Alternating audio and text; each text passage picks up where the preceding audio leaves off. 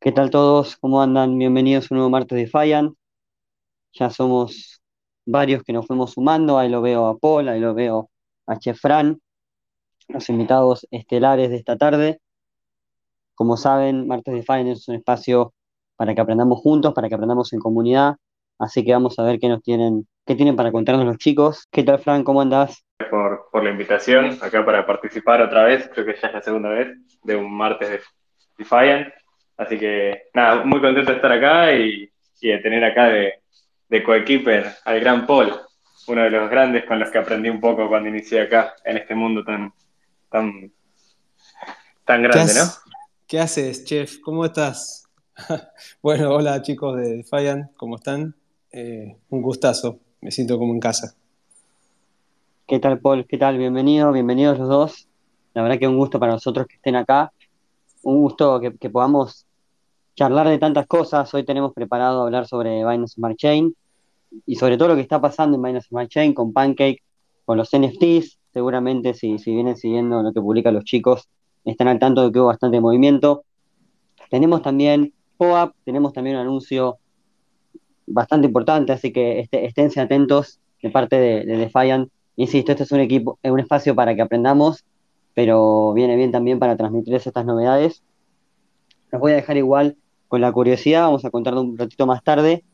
Lo que sí estaría bueno charlar para empezar es acerca de nuestros invitados estelares, acerca de su historia en cripto, su historia con Binance Smart Chain, lo que quieran contarnos, chicos. ¿Les parece que empecemos con Paul, que lo tengo acá primero en, las caritas, en los circulitos que veo desde el Spaces?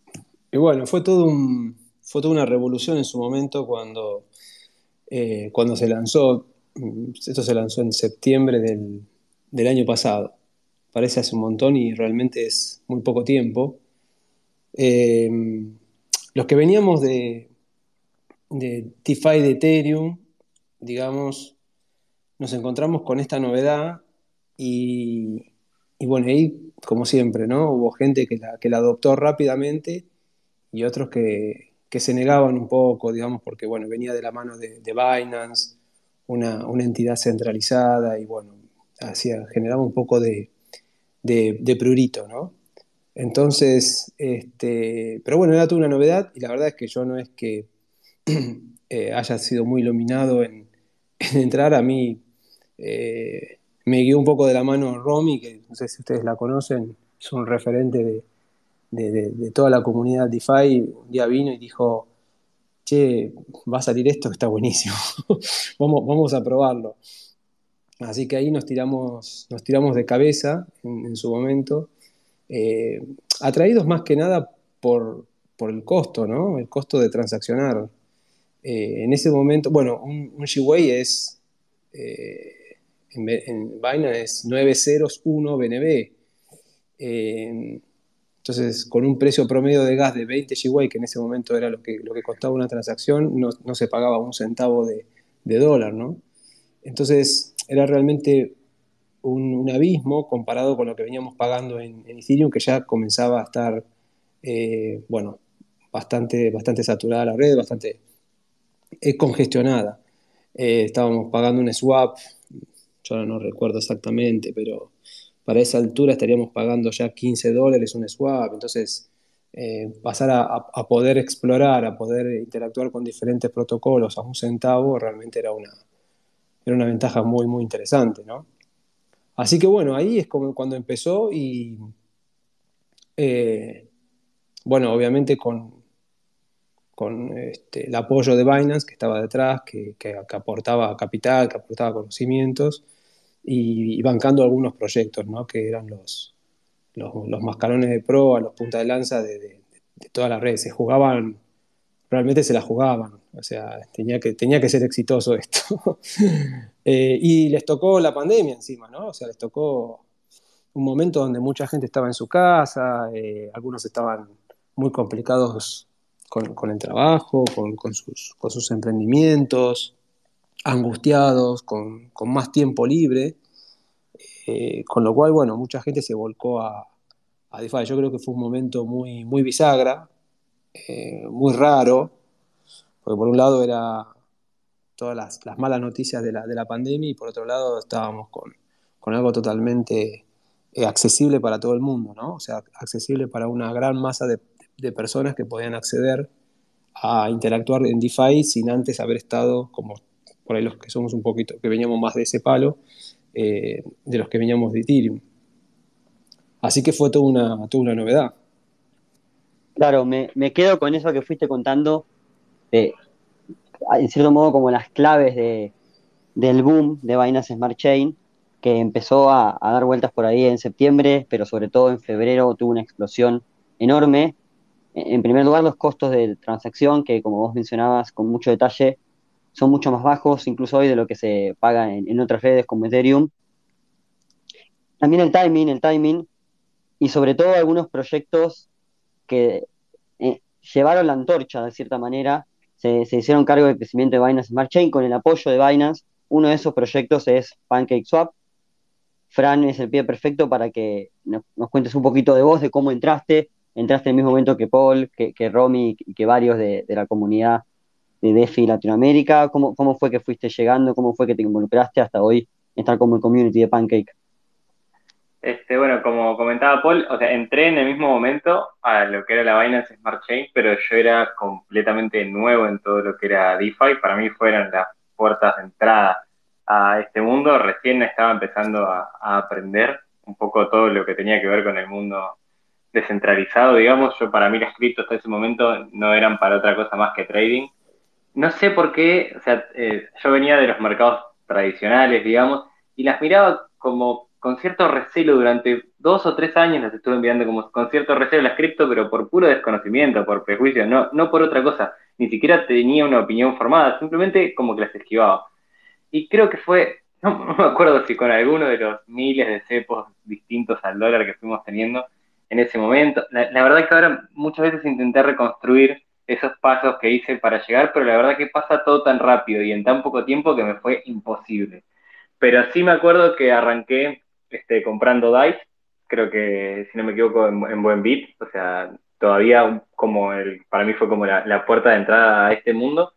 Y investigando, investigando, investigando, cuando quise empezar a practicar lo que era DeFi y veía, empecé a leer sobre smart contracts, soy alguien que quizás es medio, a veces un poco eh, obsesionado con, la curiosidad y el entender por qué, ¿no? Capaz estoy viendo una, una película y pasa algo que no entendí, pero que no tiene que ver con la película, sino que tiene que ver con capaz algún trasfondo del actor o de lo que están hablando y capaz freno la película, me siento, googleo, leo y después vuelvo.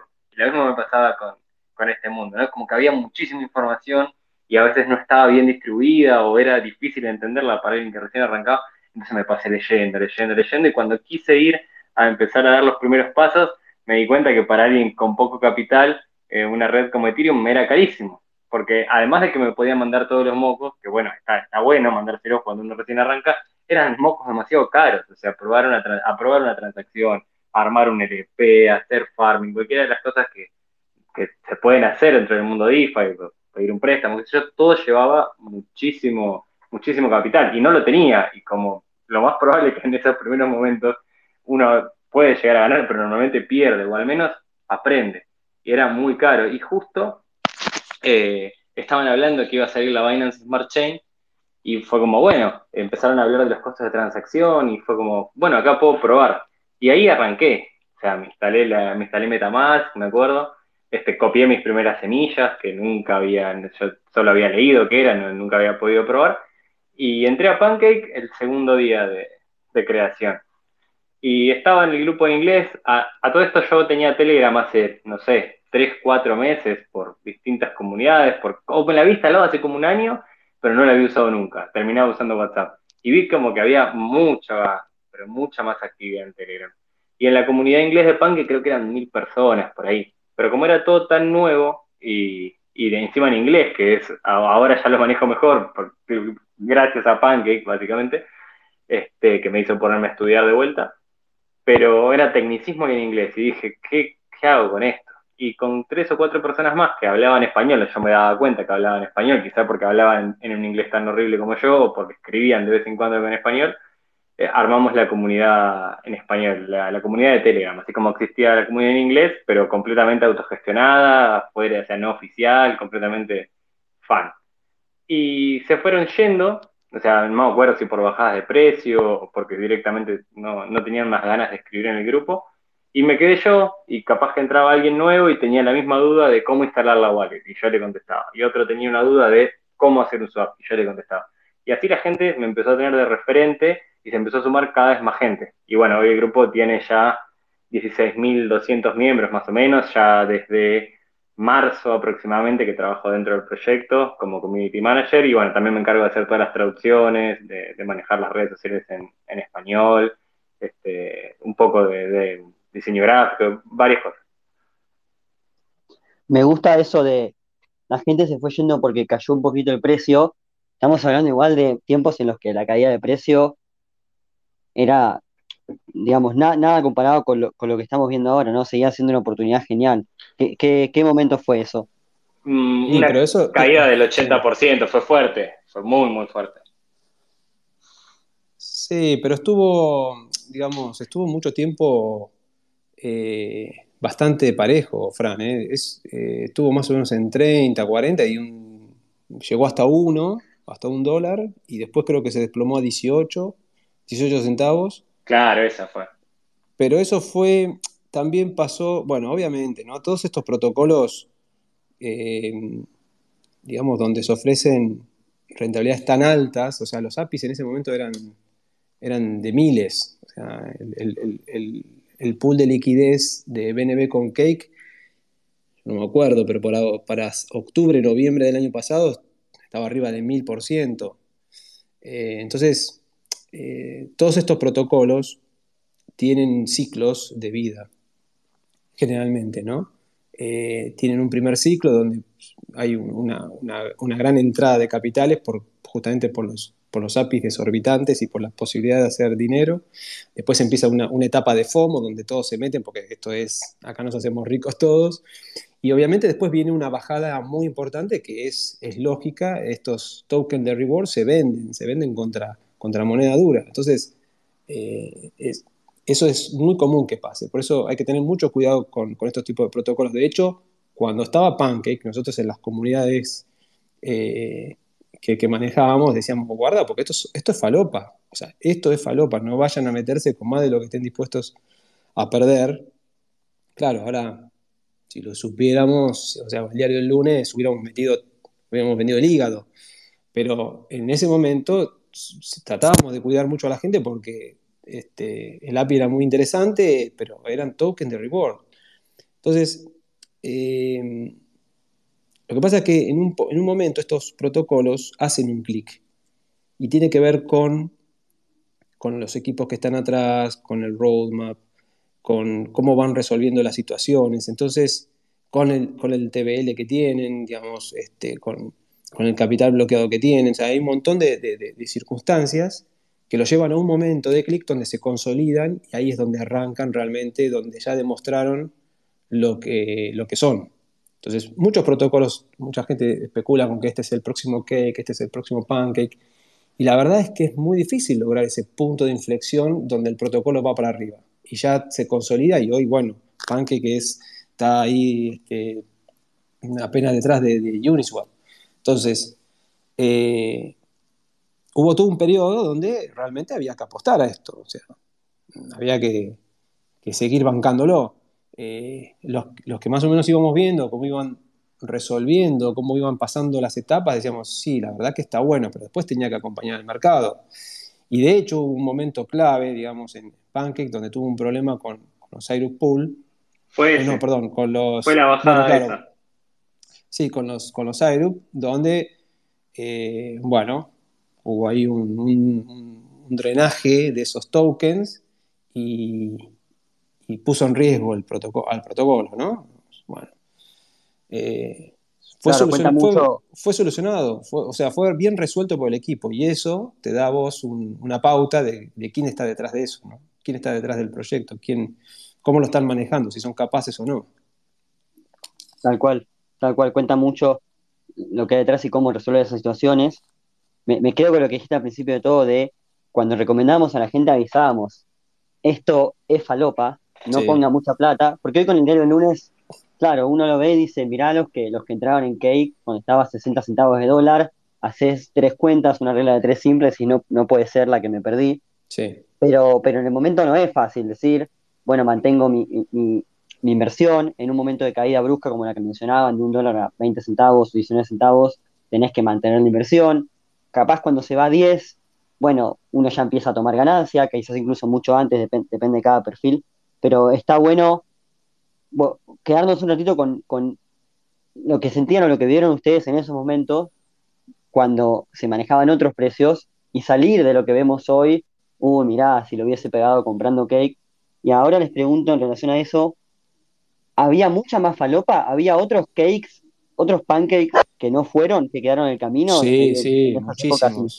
Sí, sí, muchísimos. De hecho, demasiados. Eh, pancake, pancake no, no, salió al toque que, que, salió Binance Smart Chain. O sea, antes había, había muchísimos y claro, se, podía ganar dinero rápidamente, ¿no? Pero evidentemente no tenían el equipo detrás eh, para, para mantenerlo en el tiempo. De hecho, el, primer video o el primer tutorial que creo que se hizo, no sé, yo diría que acá en Argentina fue, eh, se hizo con, con, con, Romy, con Nicanor, con Diego de DeFi para principiantes, bueno, estaba yo, y, lo hicimos por, por Bakery, Bakery Swap, que era el que estaba antes que, Pancake, que era el que todo el mundo le ponía las fichas. Este, y siempre cuento la anécdota porque es muy graciosa de, lo que era la falopa esa, ¿no? Digamos, lo que era esa, esa sensación de, de, aprovechar los APIs, que, que seteamos, seteamos los relojes, las alarmas, para cuando saliera eh, Pancake, sacar todo el dinero de Bakery y mandarlo todo a Pancake para aprovechar los, los, los APIs. Y especulando con que en Bakery iba a haber una puerta 12 y se iba a quedar sin liquidez, o sea, una locura. O sea, Bakery todavía funciona hoy en día.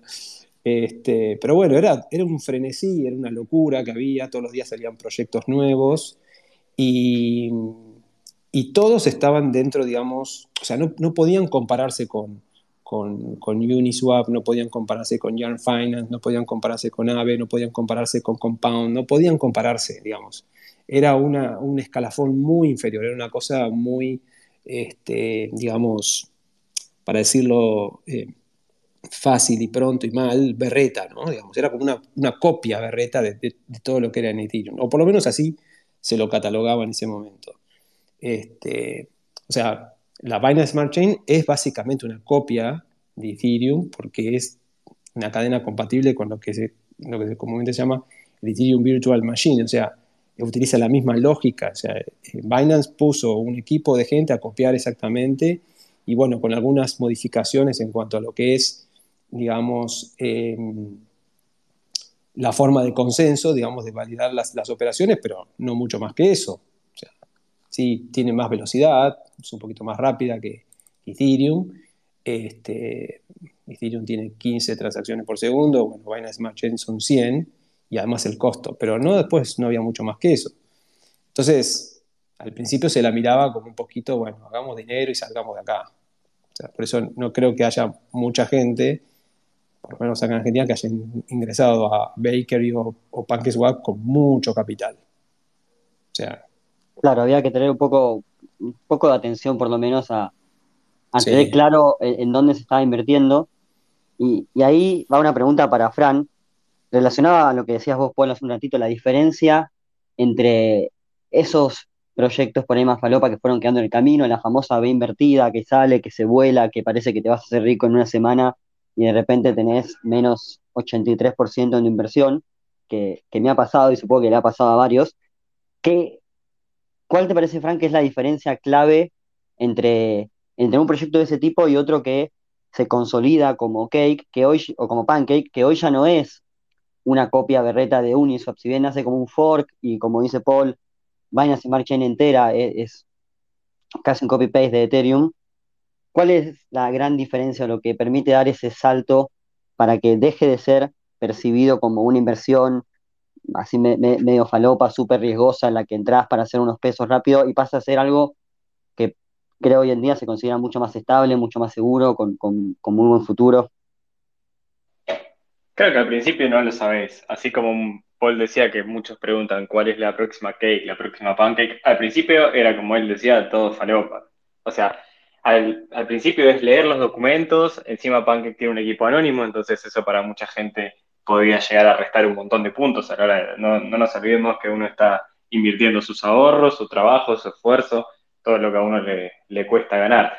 Entonces, al principio creo que hay una cuota enorme de confianza en todo lo que tiene que ver los proyectos nuevos y como bien mencionó Paul, el punto de inflexión para mí fue ese exploit, que hubo un problema en, en uno de los, en el token, digamos, que te permitía hacer staking de otros proyectos que eran los Syrups y el, el proyecto actuó rapidísimo, actuó con comunicación, que creo que fue para mí la clave, la gran clave, además de un gran equipo técnico, que ahora ya son un montón de desarrolladores, en ese momento no lo eran, la comunicación clara, sincera y efectiva y rápida de lo que había pasado, y también la gente con todo lo que venía sumando de confianza acompañó y eso hizo que no desaparezca, porque muchos proyectos tienen al primer problema, la confianza desaparece, la liquidez se va y, y nos vemos. Yo creo que ese punto de inflexión fue la comunicación y la comunidad que habían creado. No nos olvidemos que hay 3 millones de usuarios por mes más o menos, este, las comunidades, la comunidad en inglés tiene 120 mil personas, nosotros en español somos la segunda comunidad más grande, y si uno entra y está un rato ahí,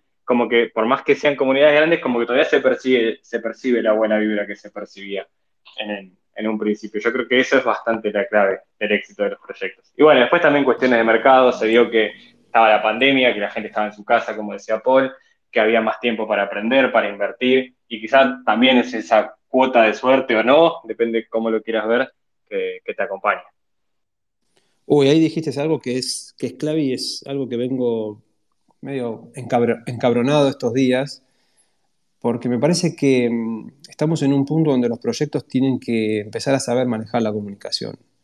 Eh, hay muchos que no le dan bola, o sea, no, no, a ver, eh, yo entiendo que puede ser un grupo de gente sumamente inteligente que está codificando y a veces se cierran en el código y no piensan en el, en el usuario que está detrás, ¿no? Y en las historias de cada uno de los usuarios, donde para uno 10 dólares es muchísimo y para otro no es nada.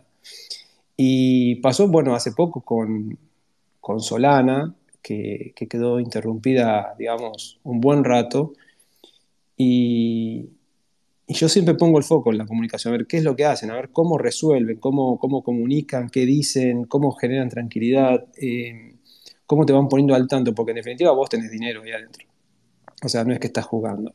Muchas veces lo tomamos como, como algo gracioso, decimos cosas, pues mandamos memes, pero en definitiva es guita, es la, vida de la gente.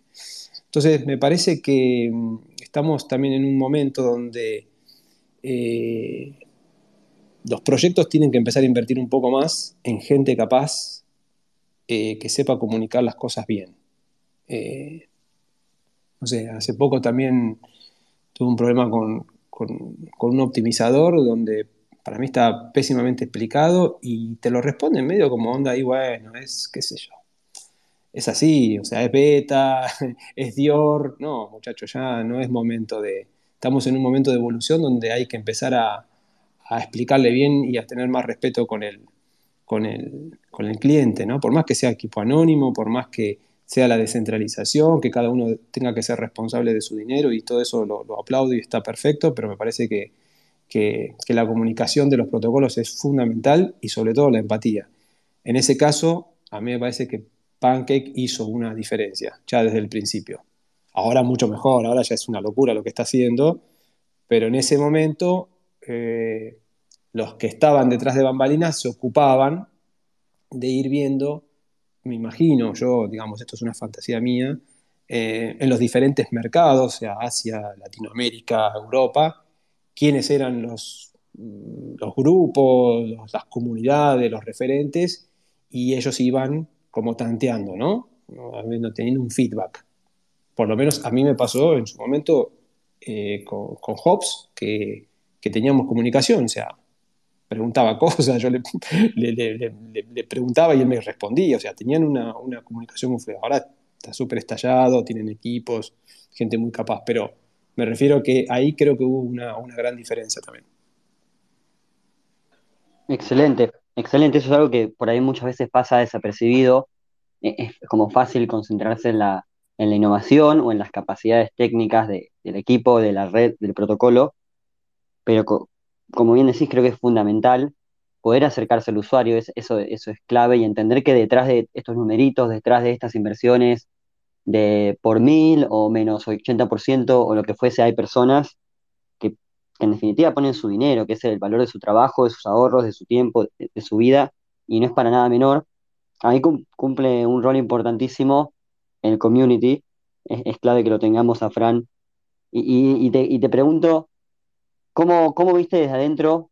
Porque Paul ya contó un poco, ¿no? Que al principio hablaba directamente con los que estaban a cargo del proyecto y, que fue creciendo el equipo. ¿Cómo se ve eso, puertas para adentro?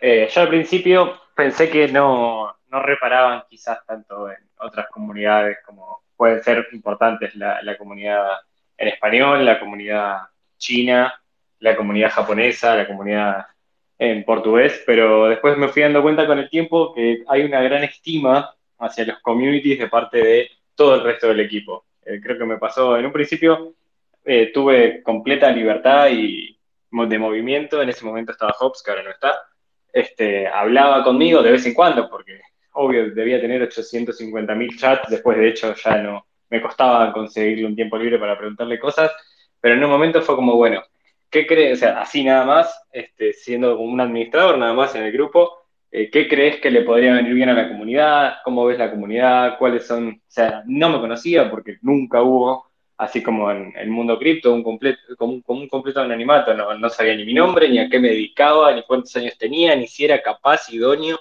o siquiera responsable. Pero siempre tuvo muchísima confianza de decirme, bueno, mira, ¿querés hacer esto? Hacelo, ¿querés hacer aquello? Hacelo tráeme resultados, tráeme qué te parece, tráeme cómo te pareció, si yo te digo si vamos por acá, si no vamos por allá.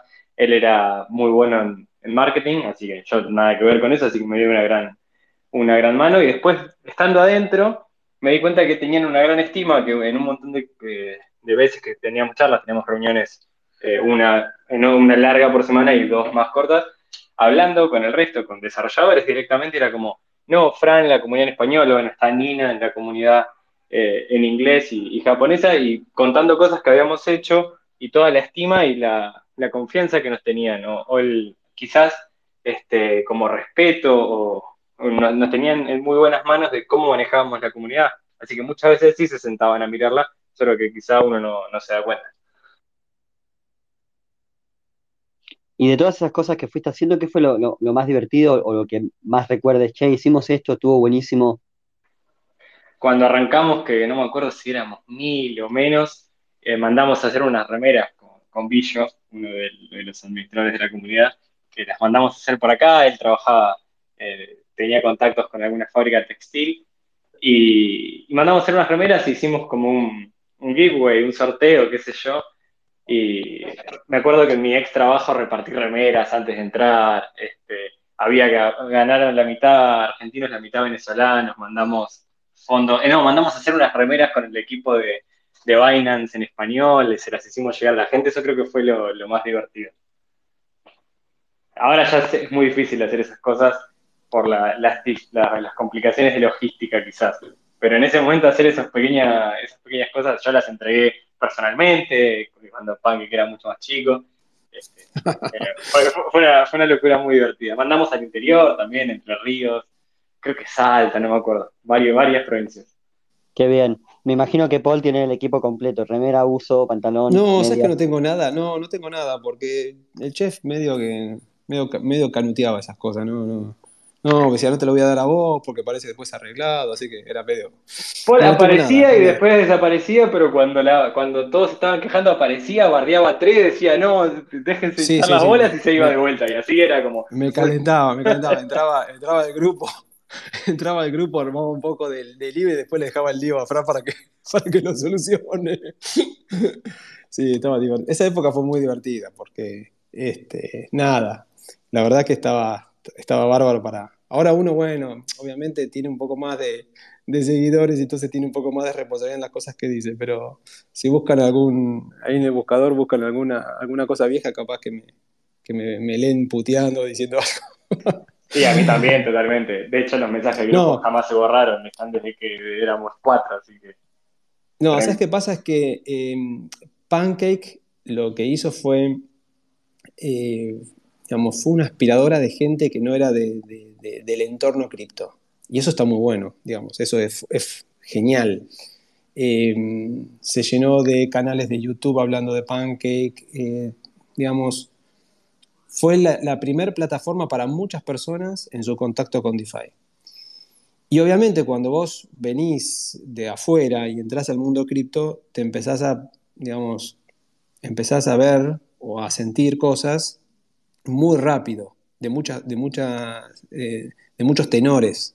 O sea, empezás a sufrir lo que son las caídas, los dumps, de eh, las interrupciones del servicio, de, que mandaste mal el dinero, que no hay un soporte. O sea, empezás a, descubrir lo que es la descentralización. Eh, entonces, había en los grupos, a ver, por ahí gente que, bueno, yo necesito un soporte, yo necesito esto, o sea, con, muchas exigencias, y también, digamos, cuando, cuando bajaba el precio, cuando subía, cosas que son normales, digamos, un 5, un 10%, eh, se ponían mal, se ponían mal en los grupos. Entonces, eh, uno trataba ahí de, primero de, asesorarlo, decirle, mira, esto es así, eh, va a pasar, o sea, un día baja, después mañana va a subir y vamos a estar todos eufóricos. Pero bueno, en algunos casos había algunos que eran muy rebeldes, había que ubicarlos un poco, decir, mira, este campeón, si esto te, te, pone tan mal, esto no es para vos. Es algo que yo sigo pensando, digamos, el mundo cripto no es para todos. A veces uno tiene esa, esa necesidad o esas ganas de, eh, de meter gente, ¿no? De, de, che, vengan, que esto está buenísimo, pero a veces no, no, hay gente que no es para esto.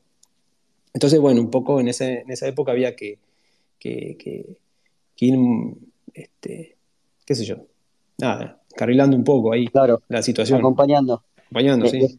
Dejaste dos o tres, dos o tres frases como para tapa de crónica, pero la, la que más me gustó fue la de principio acerca de cómo Pancake y Binance Smart Chain en general sirvió para atraer mucha gente que no estaba en cripto para que empiecen a dar sus primeros pasos, por lo que hablábamos también al principio de la charla de que era más, mucho más, mucho más barato, incluso más rápido.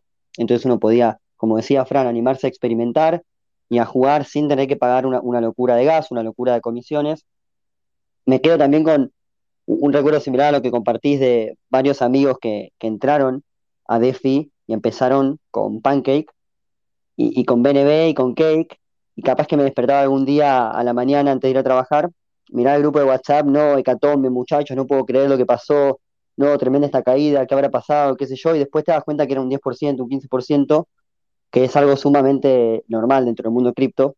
Con el tiempo mis amigos ya se fueron acostumbrando y, ya no llegan más esos mensajes, pero, pero está bueno eso que, estaban diciendo, ¿no? De que un montón de gente empezó a usar PancakeSwap y empezó a dar sus primeros pasos en este mundo gracias a, a PancakeSwap.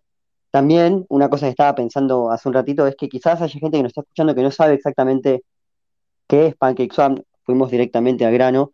Si, se animan a hacer un pequeño resumen, como para que estemos todos en tema. Este... Bueno, que hable, que hable Fran, este, que es la voz autorizada y, oficial. oficial puede ser autorizada, no sé, no sé si alguna vez fui autorizada. este, bueno, para poniéndolo en criollo, lo más sencillo y, cortito y al pie, PancakeSwap es un exchange, así como puede ser, no sé, Binance, que es centralizado, pero descentralizado. En vez de tener un libro de órdenes, donde vos normalmente cuando vas a, un exchange tenés que poner una orden, sea de compra o sea de venta, para poder ejecutar la, la acción que vos quieras, acá directamente, y tenés que buscar una contraparte, que en este caso sería otro usuario, Acá directamente toda la liquidez, es decir, si vos vas con una moneda que puede ser BNB y querés una moneda B que puede ser Cake, esa liquidez ya está directamente dentro del protocolo, lista para que vos la, utilices, para que dejes BNB y te lleves Cake.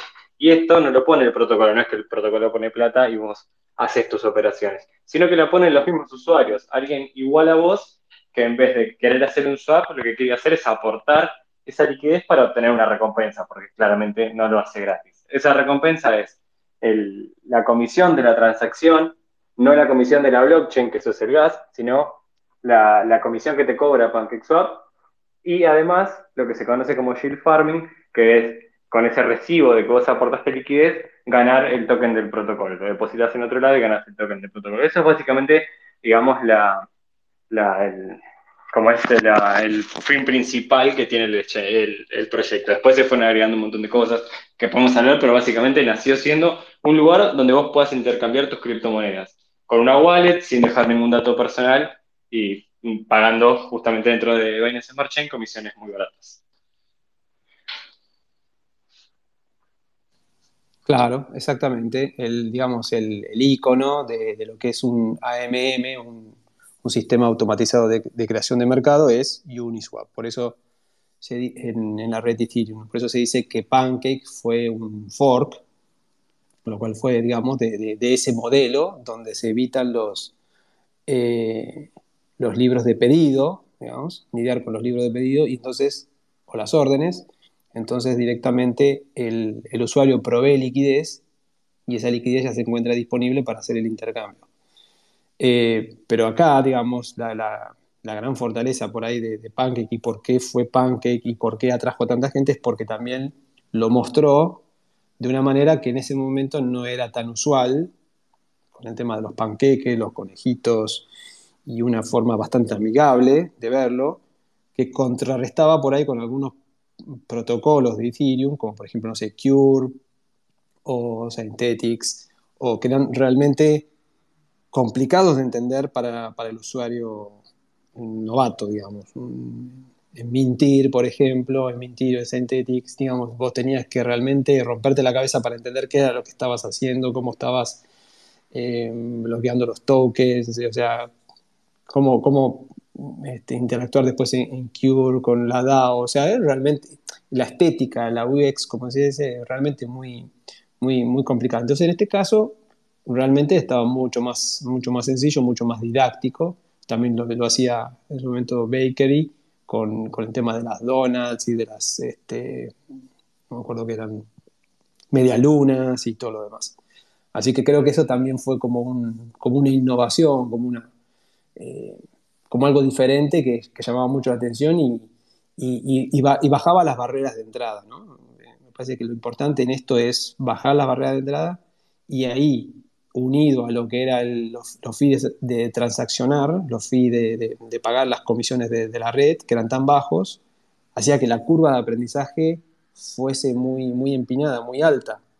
Entonces, una persona que empezaba con Pancake y después al toque quería saltar a otro proyecto y, y bueno, este, después por ahí se metían en otros que eran más, más falopa, pero la verdad es que me parece que eso es Pancake, ¿no? Es como algo muy diferente dentro de lo común que es el yield farming. Claro, claro, sí, si uno lo compara con la interfaz de Curve, la, diferencia es radical. Yo la primera vez que entré dije, no, me, debo haber equivocado de link, no, puede ser que sea por acá. En cambio, Pancake es mucho más fácil de entender, de usar, mucho más amigable y me, gustó eso que dijiste de rápidamente te permite dar el salto a, otros protocolos, a otras plataformas. ¿Cuáles son para ustedes los, los referentes más allá de Pancake dentro de Binance Smart Chain? Estoy hablando de, por ejemplo, Bifi, Autofarm, lo, lo que ustedes consideren en ese sentido. Este, sí, no, Los, optimizadores, los optimizadores fueron, fueron un antes y un después también. A criptos con un nivel de seguridad enorme, buenísimo, un equipo sumamente fuerte, eh, Autofarm, eh, Bifi, digamos, esos tres optimizadores tenés. Y después, bueno, después hay otros protocolos, ¿no? Eh, después está el caso, por ejemplo, también paradigmático de, de Venus, que realmente en lo personal a mí me decepcionó cómo, cómo lo fue llevando, cómo lo fueron llevando el equipo, eh, porque realmente era, era, otra cosa muy importante. En su momento también pintaba como, pintaba como un maker, ¿no? Eh, entonces, ahí también te das cuenta cómo, cómo los equipos cuentan, cómo las decisiones, eh, la vocación, los recursos. Yo ahora no me acuerdo, pero creo que Venus también estaba bastante apalancado por Binance. O sea, estaba con, tenía inyecciones, de, eh, perdón, por, por Swipe, ¿no? Eh, no me acuerdo ahora quién, por la verdad que lo dejé de seguir a Venus. Pero, sea, Bay nunca logró el PEG, o sea, lo logró por, momentos muy cortos de, tiempo. Y en, un protocolo donde vos necesitas este, afianzar tu, tu stablecoin y que no, que no puedas lograr el, PEG eh, tanto tiempo, realmente eh, para mí fue una, fue una decepción. Sí, está muy bueno. Está muy bueno. adhiero totalmente a lo que dice Paul. Está, muy bueno el ejemplo de Venus, para los que no saben, como, dijo Paul, era un proyecto que traía una stablecoin descentralizada, BY, y que tal cual, en su momento pintaba muy bueno, tenía un montón de, liquidez, eh, estaba, no me acuerdo en detalle, pero estaba top top dentro de Binance Smart Chain, incluso comparado con protocolos de Ethereum, y por alguna razón, seguramente relacionada a lo que, a lo que decíamos de, la comunicación y de cómo manejaron algunos problemitas que tuvieron, si no recuerdo mal, un exploit y, algún problema de ese tipo, terminaban perdiendo reputación y no lograban afianzarse, distinto de lo que sí pasó con Cake. Está, está bueno el ejemplo también para conectarlo con lo que preguntábamos hace un ratito y con, esa idea de qué es lo que hace que un protocolo triunfe o que un protocolo termine consagrándose. Es que Santi, muchas veces es difícil definirlo, pero es más fácil con las comparaciones. Em, o sea, me volvés a preguntar qué es lo que hace que Pancake sea lo que es hoy y, por ahí no tengo la respuesta, pero sí lo puedo, quizás, quizás puedo encontrar la, respuesta en las comparaciones. Puedo comparar con otros, qué fueron haciendo otros y qué, y qué hace Pancake y ahí empezás a tomar dimensión, ¿no? Eh, por ejemplo, el caso de Bold Finance también, que eh, realmente entusiasmaba como, como arrancó, pero te das cuenta que, que los pingos se ven en la cancha los pingos se ven en la cancha, o sea, es el, es el recorrido y es ese punto clave donde, donde un protocolo hace clic y gana la confianza. La comunidad de, Pancake eh, es un ejército. O sea, yo me doy cuenta, por ejemplo, y acá voy a contar una, una No me bardees la comunidad, eh, no me bardees la comunidad. No, no, no, escuchá lo que te voy a decir. eh, a mí, a mí ya sé. Eh, a mí me pasa, por ejemplo, que cuando, cuando comunico alguna noticia de, Pancake o, agrego un hashtag de, Pancake, es infernal, digamos, la, eh, la, respuesta que tiene. Y ahí te das cuenta que detrás hay una comunidad muy, muy, muy celosa, muy, muy celosa. Eh, y cuando la comparábamos en su momento, en los grupos hablábamos bastante cómo era la comunidad de Venus y nos dábamos cuenta que era una comunidad mucho más, mm, no era tan aguerrida, o sea, eran donde podían dampeaban, dampeaban XBS, donde podían lo dampeaban, o sea, era, una cosa eh, muy, eh, muy en, contra de lo que pasaba con, con, Pancake. Entonces, pues en las comparaciones vos te das cuenta cómo es una comunidad, cómo es un proyecto, cómo es el equipo, ante un problema, cómo resuelve uno y cómo resuelve el otro. Eh, bueno, en Venus, no sé, terminó saliendo por la ventana Joselito. Eh, ¿Qué sé yo? En este caso, en Pancake está Hobbs, se va, pero se queda, porque es celoso de, digamos, del producto y va a quedar como, como, como asesor. Entonces, son cosas diferentes, son situaciones diferentes y en esas comparaciones vos te das cuenta cómo viene la cosa.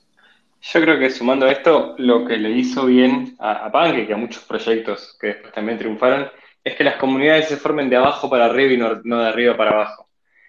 Tanto en la comunidad en español como en la comunidad en inglés, como en la comunidad eh, japonés, se formaron todas desde usuarios hacia el proyecto y no tanto desde el proyecto hacia los usuarios. Es decir, nadie vino a la, desde el proyecto, que de hecho lo fundaron cuatro personas al principio nada más, todo el resto eran externos este, nadie vino a bajar, a bajar líneas sobre cómo tenía que ser la comunidad. La comunidad creció, si bien en base a, ciertas, este, a ciertos marcos de donde se podía ir y no se podía ir, que de hecho los delimita muchas veces la misma comunidad. Como vos decís, vos publicás algo de Pancake y tenés un, un arsenal de personas riéndose o sumando o compartiendo. Así sola se creó y se retroalimentó la comunidad todos, todos aportamos, no, es ni de una persona, ni de dos, ni, de veinte. La misma comunidad, la que de hecho hoy si entra alguien que quizás no tiene las, mejores intenciones o busca gente para o, venderle algo o tratar de, no sé, de, robarles o de algo, es la misma comunidad la que sola se, como ese, se vuelve a curar, digamos. Este, y eso creo que es, es un gran acierto. El, como el, dejar ser fue un gran acierto también para que las comunidades se, se creen, se, creen a su manera, digamos.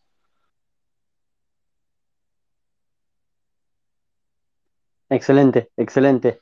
Eh, sí, se, nota mucho que cuando uno habla de pancake y, de todo lo que tiene que ver con cake, hay mucha repercusión, hay mucha gente que, que lo sigue. Quizás sea por esta por, eso que hablamos también al principio de que mucha gente entró al mundo de EFI a través de PancakeSwap. Eso quizás genere una, mayor fidelidad, un- un- una comunidad más, fuerte. Hay un montón de casos de gente que realmente cambió su vida eh, a través de Pancake y de Cake.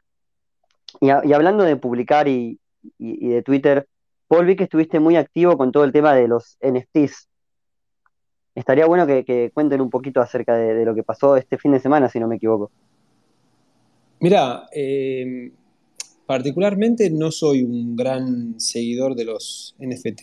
Eh, digamos, no es algo que, igual que los, que los juegos, ¿no? O sea, son dos cosas donde estoy, estoy medio flaco ahí, no, no, no, no, no manejo mucho el tema.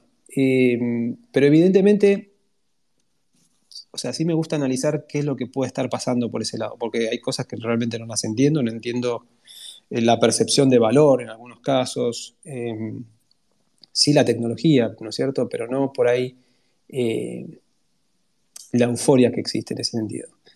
Entonces trato de ver un poco qué es lo que está pasando o dónde, puede, a dónde nos puede llevar todo esto. Y a veces es como todo, ¿no? Cuando, cuando empieza, necesita, cuando algo empieza, cuando algo empieza de cero o cuando algo está naciendo, necesita un poco de esta, eh, digamos, de esta euforia, de esta situación así, donde, donde hay grandes noticias, donde grandes titulares, donde hay uno que lo vendió por, no sé, 100 mil dólares, otro por 400 mil y el otro compró una roca y el otro no sé qué historia.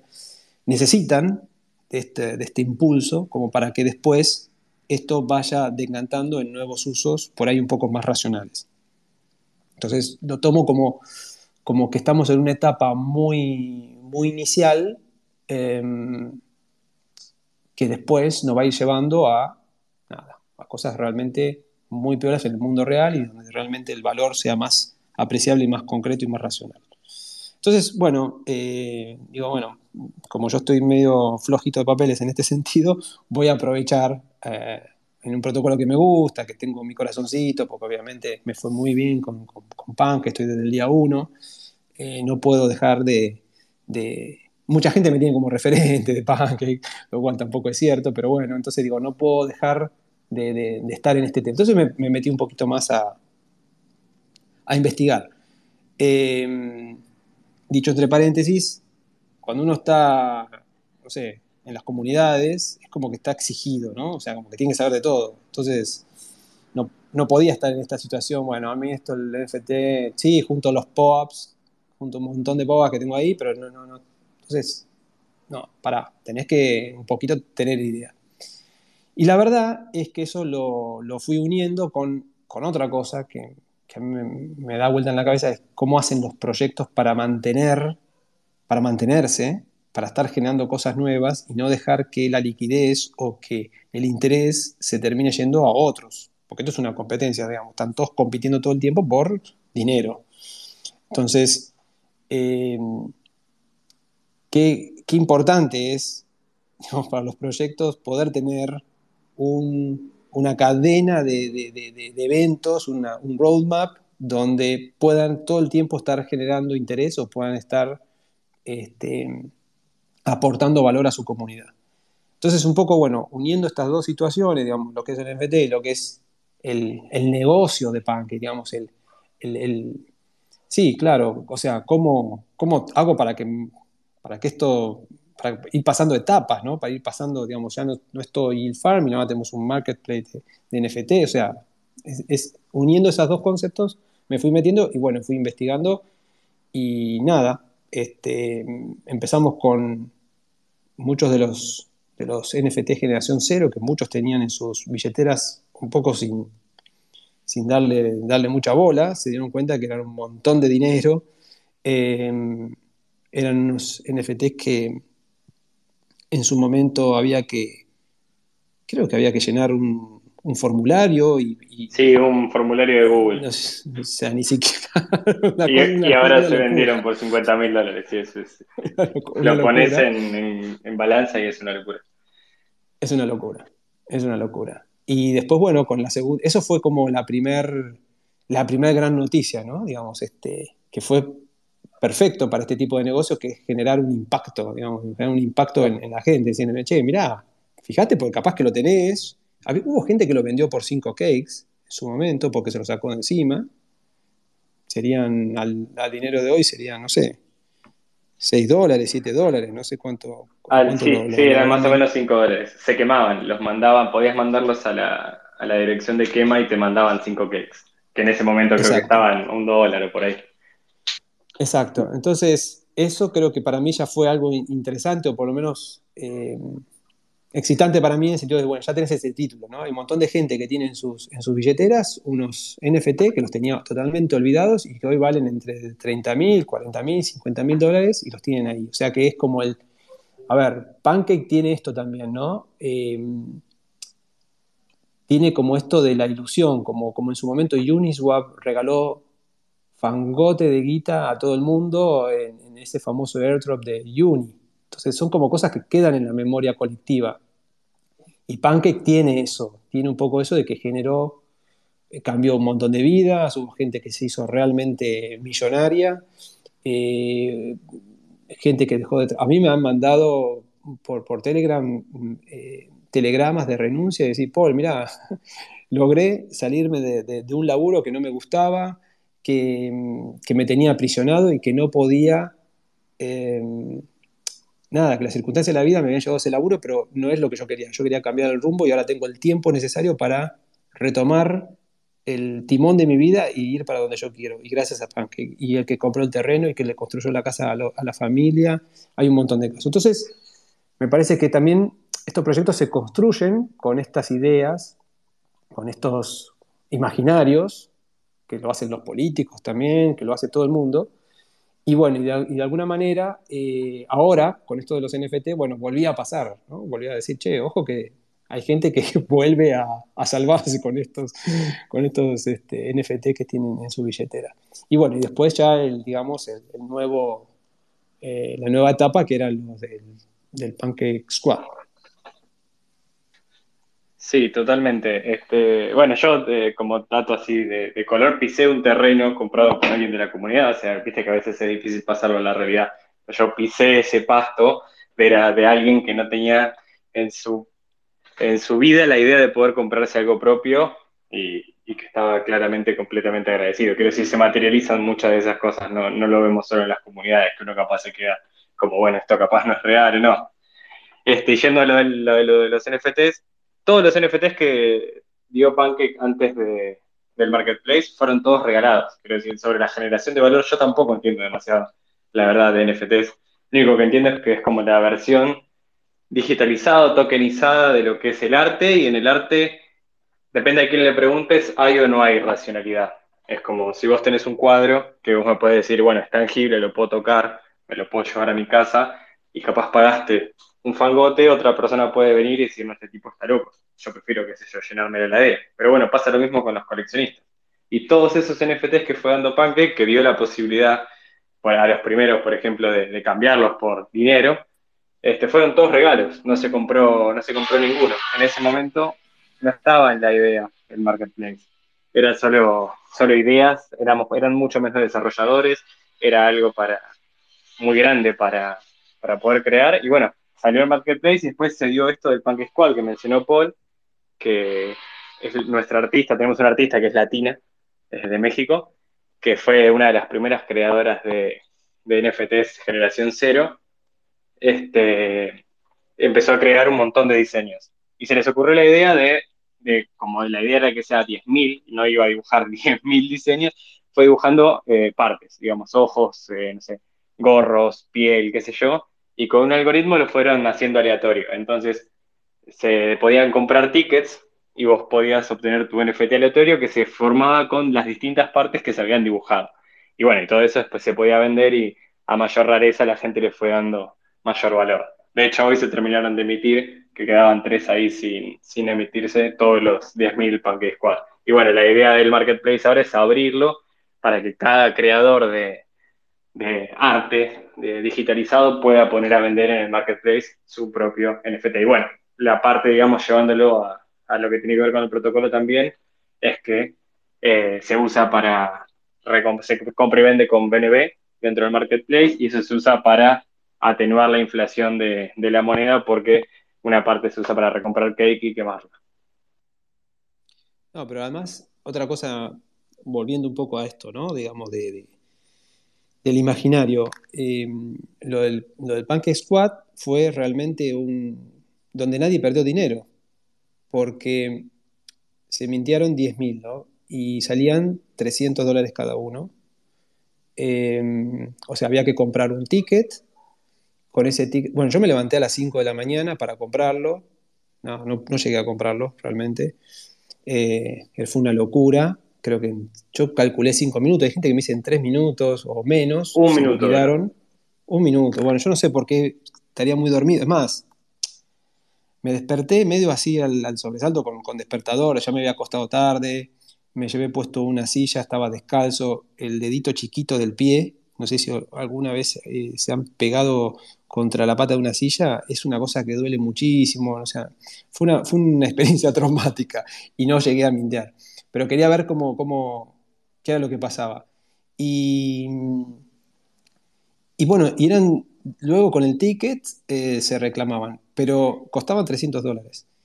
Y no hay ninguno que se haya vendido por menos de, diría, 1.500 dólares. O sea que todo el mundo ganó dinero con esto, si lo vendió. Y eso por un lado, lo cual me parece muy bueno porque he visto eh, otros lanzamientos de NFT donde, bueno, eh, se han terminado vendiendo por menos del valor del minteado. Entonces esto me parece que también está, está bueno. Hubo ahí como una protección o, hubo un cálculo, alguien detrás hizo un cálculo eh, del valor que, tenía que costar el NFT y de, y de las posibilidades de ganar dinero. O sea, hubo un cuidado de la comunidad. Que muchas veces en este tipo de cosas no pasan. A veces se busca fondear, se busca recaudar, se busca un montón de cosas, pero me parece que en este caso hubo, eh, estuvo bien hecho el numerito final ahí dando vuelta a la especulación para que, para que la gente no perdiera dinero. Eso por un lado. Y, y lo otro, que me parece que, eh, o sea, yo no puedo creer que a los dos o tres días ya había una calculadora de eh, rareza, con lo cual ayudaba muchísimo a la gente a entender qué es lo que tenía, si era algo eh, raro, abundante, escaso o lo que fuese, y, poder ponerle un precio justo. O sea, también en ese, en ese sentido hubo un cuidado de la, de la comunidad entre sí, entre, no ya del proyecto, sino entre, entre las mismas personas de la comunidad, cuidarse de que nadie vendiera mal o que si no lo iba a vender, por lo menos supiese qué era lo que tenía. Entonces ya había una calculadora, realmente he visto calculadoras muy, muy buenas y salían de la comunidad.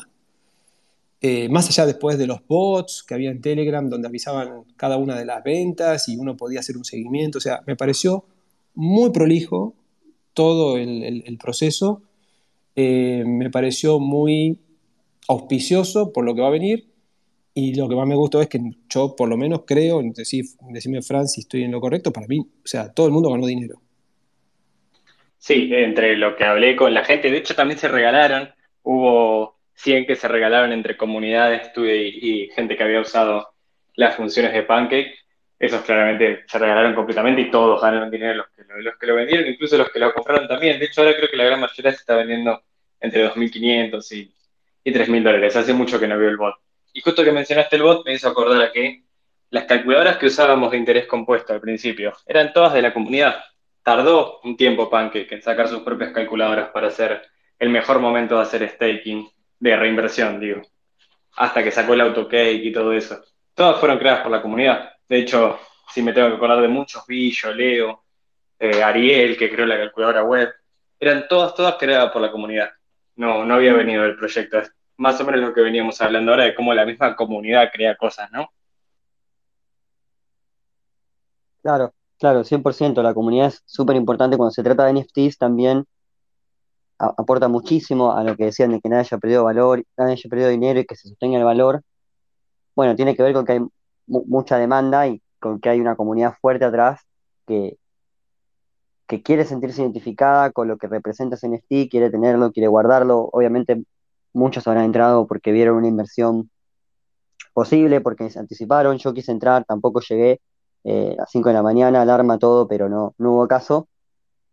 Pero, pero tiene mucho que ver con eso, me parece, con el hecho de que los NFTs representan, en, cierta forma, ser parte de una comunidad, representan, tienen algo de estatus, por supuesto que es, es un, es un concepto muy, muy grande y, y súper filosófico y por ahí no seríamos de la rama si nos ponemos a hablar de NFTs, pero me quedo con, con esa mención que hizo a la comunidad y a su fuerza, que creo que es lo que contribuyó a que el precio se mantuviese tan fuerte y a que haya tanta demanda. Eh, Fran, ¿vos podés tirar alguna idea, digamos, de los usos que pueden llegar a tener los, los Bunny o los Squad en el futuro dentro de la. o es su información, digamos. Ahí va. Ah, va bien ahí Paul mangueando la primicia en el martes de y un título, ¿no? A ver. Así te ganás la remera. Así te la remera. Claro, no, pero Franz, ¿sabes cómo te la esquiva? Si no, si no puede contestarla, te la esquiva, no hay problema. me venís escuchando hace rato, me parece. Este, sí, se está. Hoy, de hecho, tuvimos una, especie de reunión en la que estuvimos hablando de eso. Todavía no hay usos, digamos, que te pueda decir confirmados, de hecho, no los hay. Lo que se hizo son un montón de ideas que tienen que ver con la CIFO, que tienen que ver con nuevos syrup. El tema es que muchas de esas cosas hay como, por ejemplo, si se quisiese hacer sobre un contrato de farming, no sé, un early access o algo, hay como que rehacer un montón de contratos, migrar cosas, y quizás no es tan sencillo para el, digamos, el, el uso que se les puede dar. Después sí, este, sobre productos nuevos pueden ser un montón de cosas, como tener un tiempo para, como una preventa, o como se hizo con, con Punk Squad pero yo creo que va a venir, todavía no está confirmado, por el tema de la CIFO y, todo eso, o subastas de farms o, algo que tenga que ver con eso. O alguna idea de darles un uso más tipo juego, pero eso es, son todas ideas todavía súper sueltas, no hay nada desarrollado, no hay nada, no hay nada empezado, digamos, como para que después no, no aparezca en un tweet se viene tal cosa de PancakeSwap porque no, no es la realidad. No, no, lo estaba escribiendo ahora, lo estaba escribiendo ah. ahora y lo acabo de borrar, así que no voy a, no voy a Ah, bueno, bueno, bueno. Metió, metió un paraguaso bárbaro. Abriendo el paraguas, no, no sea cosa que después. Me hiciste, me hiciste acordar, Fran. Eh, de hecho, mi primer NFT fue eh, un, un bunny, un pancake bunny que me compré para el perfil. Que bueno, después no me sirvió para mintear los que salieron ahora, desafortunadamente. Pero, pero en ese sentido ya tienen, ya esos esos avatars que uno podía comprar y, ponerse como foto de, perfil dentro de Pancake, ya tenían un poco que ver con esto que hablamos de la comunidad y, de los usos, que fue muy buena la, pregunta de Paul.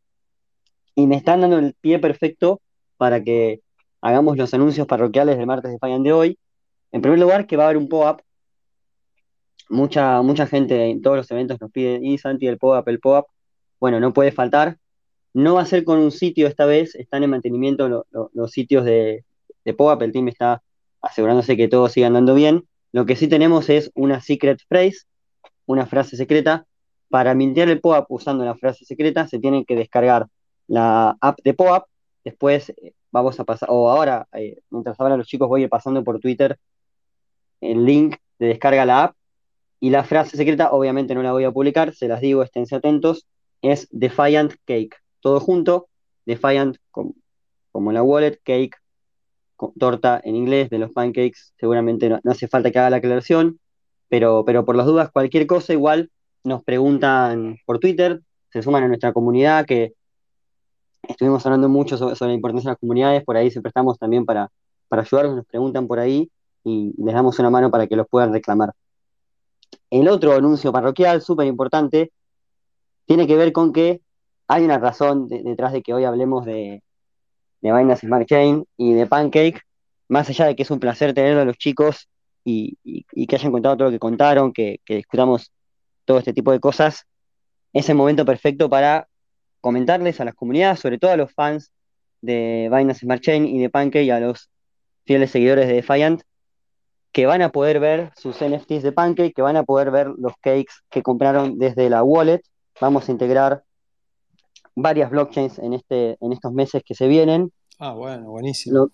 abro el paraguas igual que Fran, no quiero tirar todas las postas de uno porque después me van a retar, pero sí Binance Smart Chain va a ser parte de, estas nuevas opciones que vamos a dar a nuestros usuarios y me parece que es genial poder compartirlo hablando de todo esto con ustedes. Che, es un golazo, Santi. Bien. Bien, bien, bien. Sí. Yo no hice nada, la verdad. Todo el equipo de Dev, todo el equipo de Dev y, de los chicos que piensan en el roadmap y, tratan de, como decíamos en principio, acercarse al usuario, ver qué, es lo que sirve, lo que aporta soluciones. Y Binance Smart Chain y Pancake aportan un montón de soluciones, así que está bueno hacerlos parte de Defiant en cierto sentido. Sí, yo no hice nada, solo lo estoy diciendo. no, además viste que en estos últimos, en este último tiempo también los, los, los exchanges centralizados de acá de Argentina, o por lo menos dos de los más importantes, también integraron la, la red. Con lo cual, digamos, Defiant, que está tan enfocada en, stablecoins, eh, nada, facilita mucho las cosas, ¿no? Sí, sí, sí, totalmente. Totalmente, creo que es una solución que, va a aportar mucho. Yo, antes de entrar en Defiant, ya era fan de Pancake y, aprendí mucho con Binance Smart Chain. Y está bueno que puedan hacerlo desde la wallet.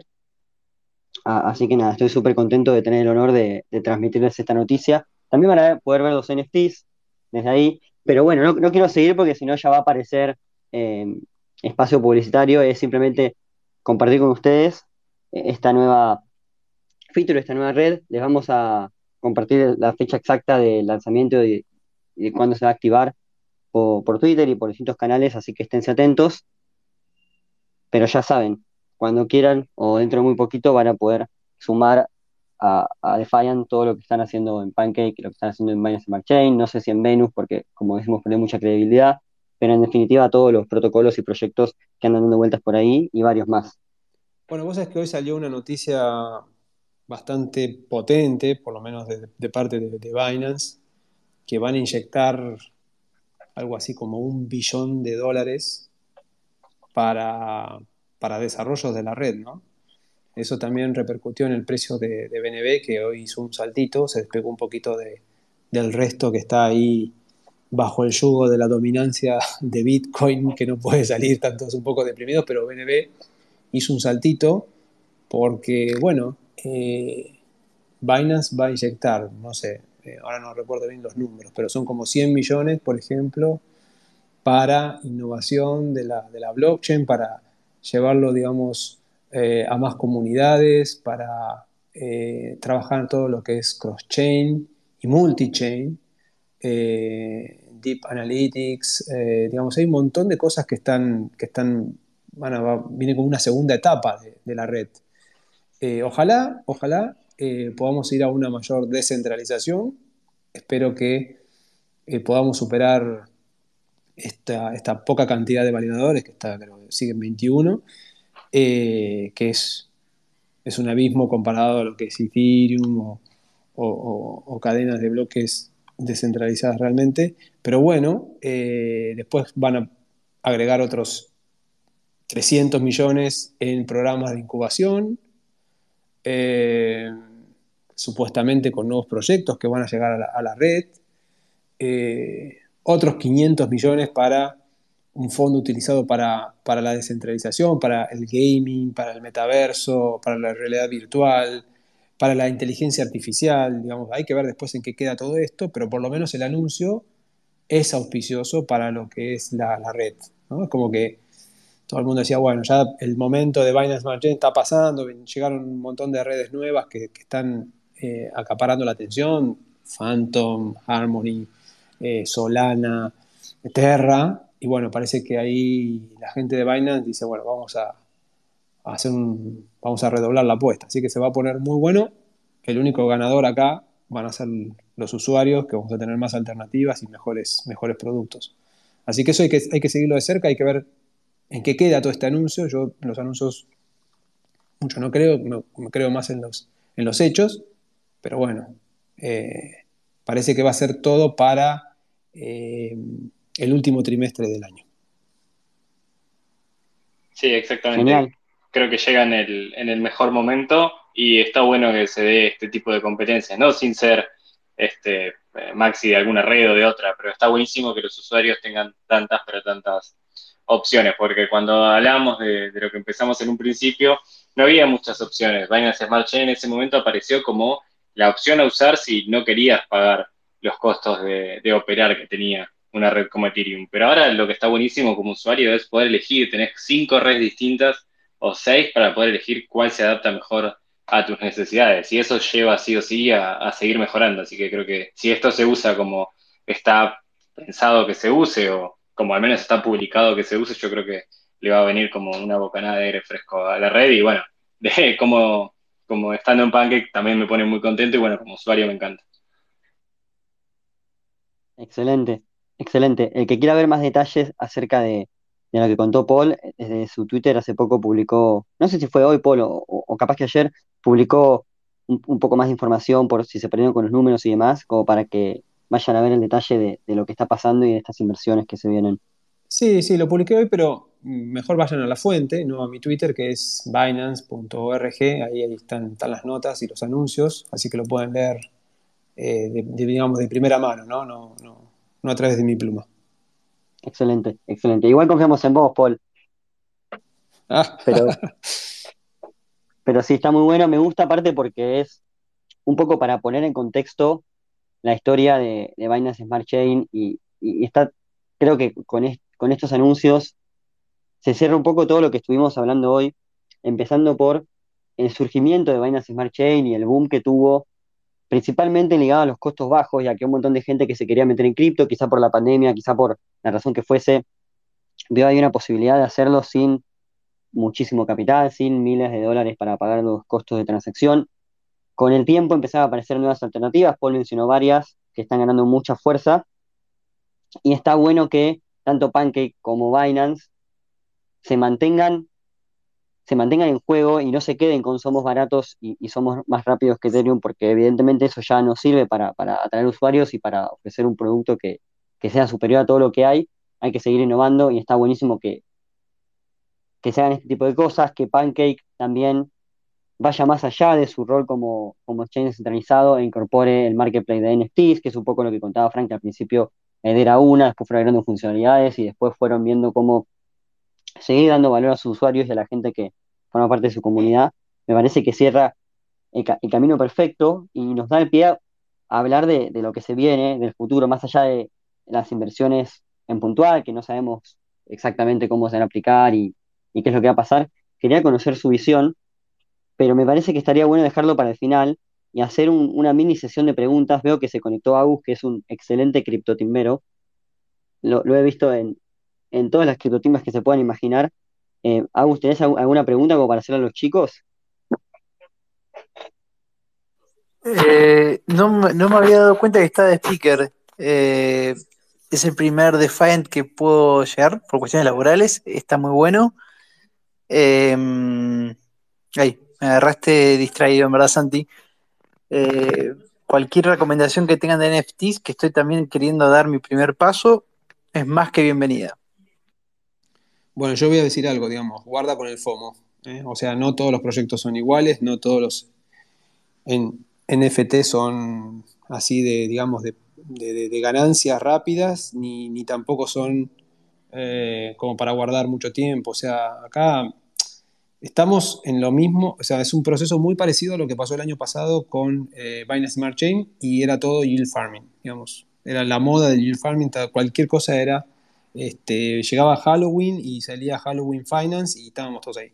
Entonces guarda porque eh, hay que empezar a separar un poco la paja del trigo y ver, y, no tener esta ansiedad de de creer que hay otro tren que se está pasando y que me estoy quedando afuera y que hay gente que está siendo millonario y yo no, eh, guarda con eso, porque no sabemos, no sabemos en qué momento estamos parados, no sabemos si estamos parados al final de un, de un momento o está iniciándose, entonces puede haber algún, algún tipo de, digamos, de, de, de riesgo ahí, ¿no? Entonces, guarda con el FOMO y no creer que eh, nos estamos perdiendo un tren.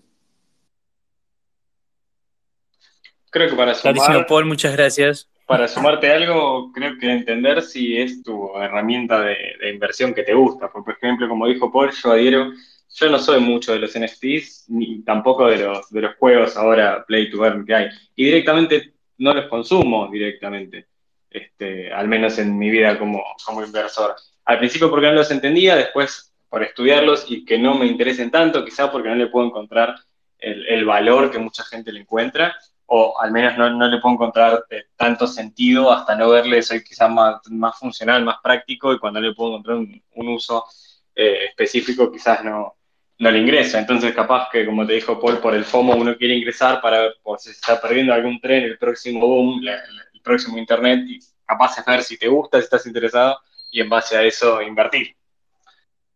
Claro, porque cada una de estas, digamos, vamos a ponerlo así, cada una de estas aristas del mundo cripto, digamos, sea el trading, los NFTs, el DeFi, requiere, digamos, de una habilidad personal. O sea, vos para poder evaluar bien un NFT tenés que tener una habilidad de algo. No sé, yo por ejemplo no la tengo. Entonces, eh, vos me preguntás, ¿para qué lado? Y yo la veo un poco pasar, sinceramente. Eh, pero por ahí tu fortaleza está en otro lado, está en, este, en descubrir proyectos de, de yield farming o por ahí está en los, en los como dice Fran, en los play and earn, digamos.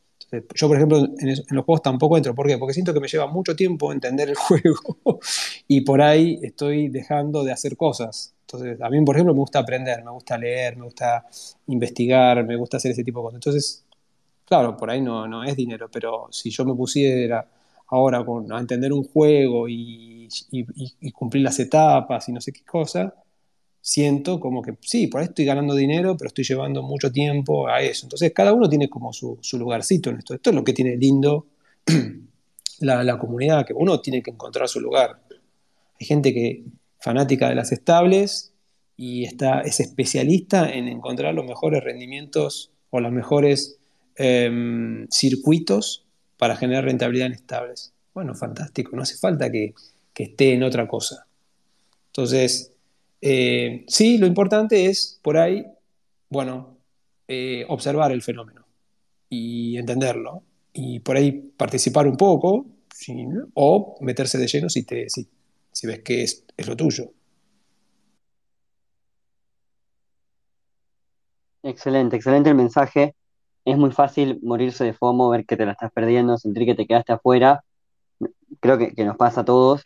Y, comparto con ustedes que lo mejor es bueno, mantenerse enfocado en lo que uno sabe hacer, en lo que uno más le interesa, en lo que uno tiene tiempo como para dedicarle y hacer las cosas bien y no meterse de, cabeza sin haber podido entender qué hay detrás, qué es el, cuál es el valor que ve.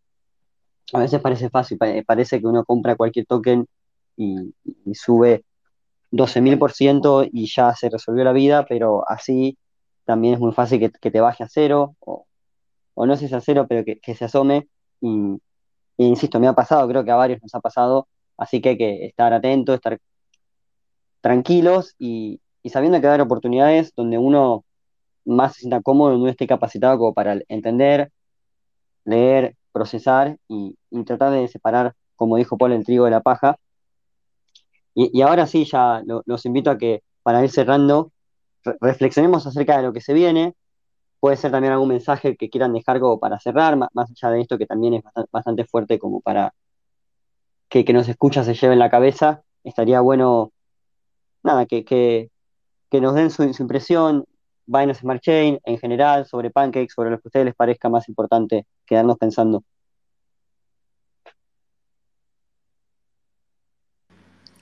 Y yo creo que estamos todavía muy, muy early, estamos recién empezamos con todo esto. Lo que estamos haciendo nosotros, que es un trabajo de taller, no lo van a ver las nuevas generaciones ni ahí. O sea, esto que estamos haciendo nosotros de aprender los, los bridge, eh, interactuar con diferentes em, blockchains, eh, setear, no sé, estar pendientes del gas que estamos pagando, ese tipo de cosas me parece que son muy de tallerista. Es como si, no sé, tuvieras un auto y y lo querés armar vos. O sea, cerrás el galpón, te pones ahí con, el motor y con todo lo demás y lo vas armando como querés. Me parece que estamos, esto lo vamos a contar en el futuro como, che, mira lo que hacíamos, ¿no? O sea, mira qué loco lo, que hacíamos para, para estar en DeFi. Creo que las generaciones que vienen, no sé si dentro de algunos años o lo que sea, va a ser todo un botón, no van a saber qué blockchain están operando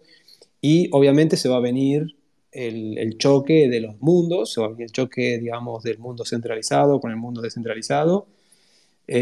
algunos, algunas banderas vamos a tener que bajar, otras las vamos a tener que mantener bien firmes. Eh, va a ser un poco una lucha en el barro, eso no tengo absolutamente ninguna duda. Lo que sí es importante es que nosotros podamos mantener que podamos mantener el espíritu, ¿no? O sea, que podamos, em, qué sé yo, cómo decirlo, enfrentar con lo que podamos, si es una lucha desigual o no, veremos si somos más nosotros o ellos, pero tratar de, digamos, defender los, valores que hacen a, DeFi, los valores que hacen a la descentralización, a la no censura, a la privacidad, al anonimato, eh, al control total de nuestro dinero, o sea, todo ese tipo de cosas tenemos que ir eh, trabajándolas y preservándolas y después, bueno, veremos eh, a qué nos lleva. Pero definitivamente no tenemos ni idea lo que viene. Va a ser una cosa muy, muy grande, muy, muy grande. Así que el que está allá adentro me parece que se tiene que sentir un privilegiado y aprovechar el tiempo y aprovechar nada. No hay fanatismos, porque esto es hacer dinero, son finanzas descentralizadas, estamos hablando de eso. O sea que esto de, los fanatismos de la red y todo lo demás me parece que se tiene que servir a vos, pero sí por ahí un poco más fanático en el sentido de, los valores que, que, tiene el DeFi, ¿no? Que es la colaboración, las comunidades, ayudarnos, nadie quererse más que nadie, eh, qué sé yo, no sé. Me parece que, que, es una cosa muy pura, muy buena y me parece que, ayuda a, la humanidad, por decirlo, para no irme muy filosóficamente, pero me parece que, está ayudando muchísimo a las personas y a ser mejor en todo sentido. es muy difícil agregar algo después de, toda la película que armó Paul sobre, sobre el futuro. Pero quizás yendo un poco más hacia, hacia acá, hacia donde estamos ahora, para lograr eso, yo creo que como, como tarea para el hogar de todos es así como hablábamos antes de cómo se crean las comunidades y cómo se retroalimentan, nada, ayudar, justamente como dice Paul, o sea, no creerse que uno sabe más que nadie, de hecho, creo que hay muy poca gente que puede jactarse de que sabe de, todo lo que tiene que ver con el ecosistema cripto, porque salen cosas nuevas absolutamente todos los días y tenés que tener una cabeza demasiado abierta y, y conocimientos cada vez más complicados que se van ganando con el tiempo y con estar y con la experiencia. Nada, seguir compartiendo, básicamente. Toda la gente que no, que no conoce que no conoce el ecosistema hoy es un potencial usuario de mañana. Y creo que hay muchas maneras de, salir perdiendo y no querer volver, más como a todos nos pasó. De hecho, a muchos de acá nos debe, se nos deben haber robado fondos, los habremos perdido, los habremos mandado mal. Y muchas veces la gente se asusta, como dijo Paul, quizá hoy no es para todos, pero mañana puede ser para todos. Y creo que nosotros podemos ser un agente de cambio también para que sea para todos, junto con un montón de, otros agentes. Así que yo creo que eso, seguir eh, ayudando desde lo poquito que, sepamos a alguien nuevo que entra o a alguien nuevo que hace una pregunta en la comunidad a gusto y preferencia de, cada uno. Eso, eso que dijiste, no me salía. Agente de cambio. es perfecta esa palabra, es agente de cambio. Bien, Fran, ahí. Excelente, excelente, Fran. La verdad, era difícil agregar algo, como vos dijiste, era muy difícil agregar al, mensaje que, dejó Paul, súper super coherente, súper bien logrado, súper inspirador, pero la verdad que también eh, coincido 100%, con lo que agregaste, la comunidad, la palabra gente de cambio es muy buena, es dar nuestro granito de arena, ayudando, aportando, escribiendo, charlando, leyendo, de la manera que fuese, de la manera que nos sea más fácil, para, para que esto siga creciendo para que, como dijo Paul, el bien que pueda hacer a la humanidad, o ni siquiera a la humanidad, a una, dos, tres, quince personas, sea lo más grande posible, y para poder mantener esas banderas lo más alto, pensándolo con esta fuerza de comunidad, pero también, y, me, estoy, me estoy robando todas las frases que dijeron ustedes, también de unidos, ¿no? Suena muy, no sé, muy épico por ahí bajarlo de esta manera, pero unidos y, sin maximalismos pensando en eh, todo lo que aportan este tipo de soluciones y no esta blockchain contra la otra, que este protocolo es mejor, que este no, que este sí, sino entendiendo que todo aporta, que todo ayuda a que este proceso sea lo más fluido y, lo más feliz posible. Así que bueno, es mi humilde intento de sintetizar los dos mensajes que dejaron que fueron muy lindos. Con esto ya nos podemos ir despidiendo. Nos vemos el próximo martes, también a las 7, también por Twitter Spaces.